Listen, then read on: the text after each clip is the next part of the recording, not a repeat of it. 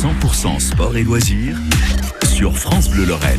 Chaque vendredi, Marjorie Thomas, experte course à pied, gérante de Run Green, Assis Chazelle, coach sport et santé, vient nous donner ses bons conseils. Et aujourd'hui, Marjorie, vous nous parlez de respiration. Exactement. Alors en fait, on sait tous que pour vivre, il faut respirer. Et quand euh, vous venez au magasin chez Green nous voir pour parler de votre respiration, souvent on vous dit que vous avez peut-être bloqué votre diaphragme. Alors il faut savoir que le diaphragme, c'est un muscle, il est comme une grosse méduse, il est sous vos côtes. Et donc il faudrait que comme la méduse dans la Méditerranée, il soit bien souple et il soit pas trop rétracté, trop, trop tendu. Alors un petit exercice de respiration pour venir détendre son diaphragme, mais pas que. Ça va également vous permettre de lâcher prise un peu dans une journée où vous courez après le temps et où vous êtes stressé. Donc vous pouvez vous coucher sur le dos, dans votre lit, sur votre canapé ou sur un tapis de yoga.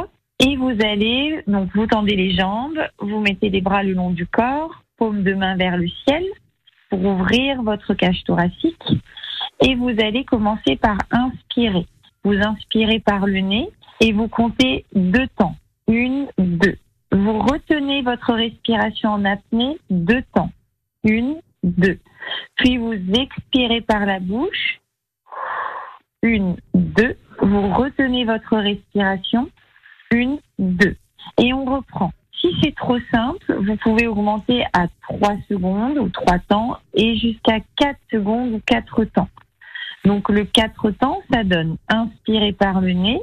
Une, deux, trois, quatre. Donc pendant tout le temps, vous inspirez.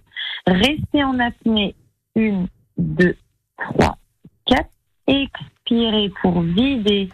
Une, deux, trois, quatre. Restez en apnée. Une, deux, trois, quatre. Et vous reprenez, si vous avez cinq minutes, vous essayez de faire ça pendant cinq minutes. L'objectif, en fait, c'est de relâcher votre diaphragme, de redonner de la mobilité à cette méduse qui est sous vos côtes.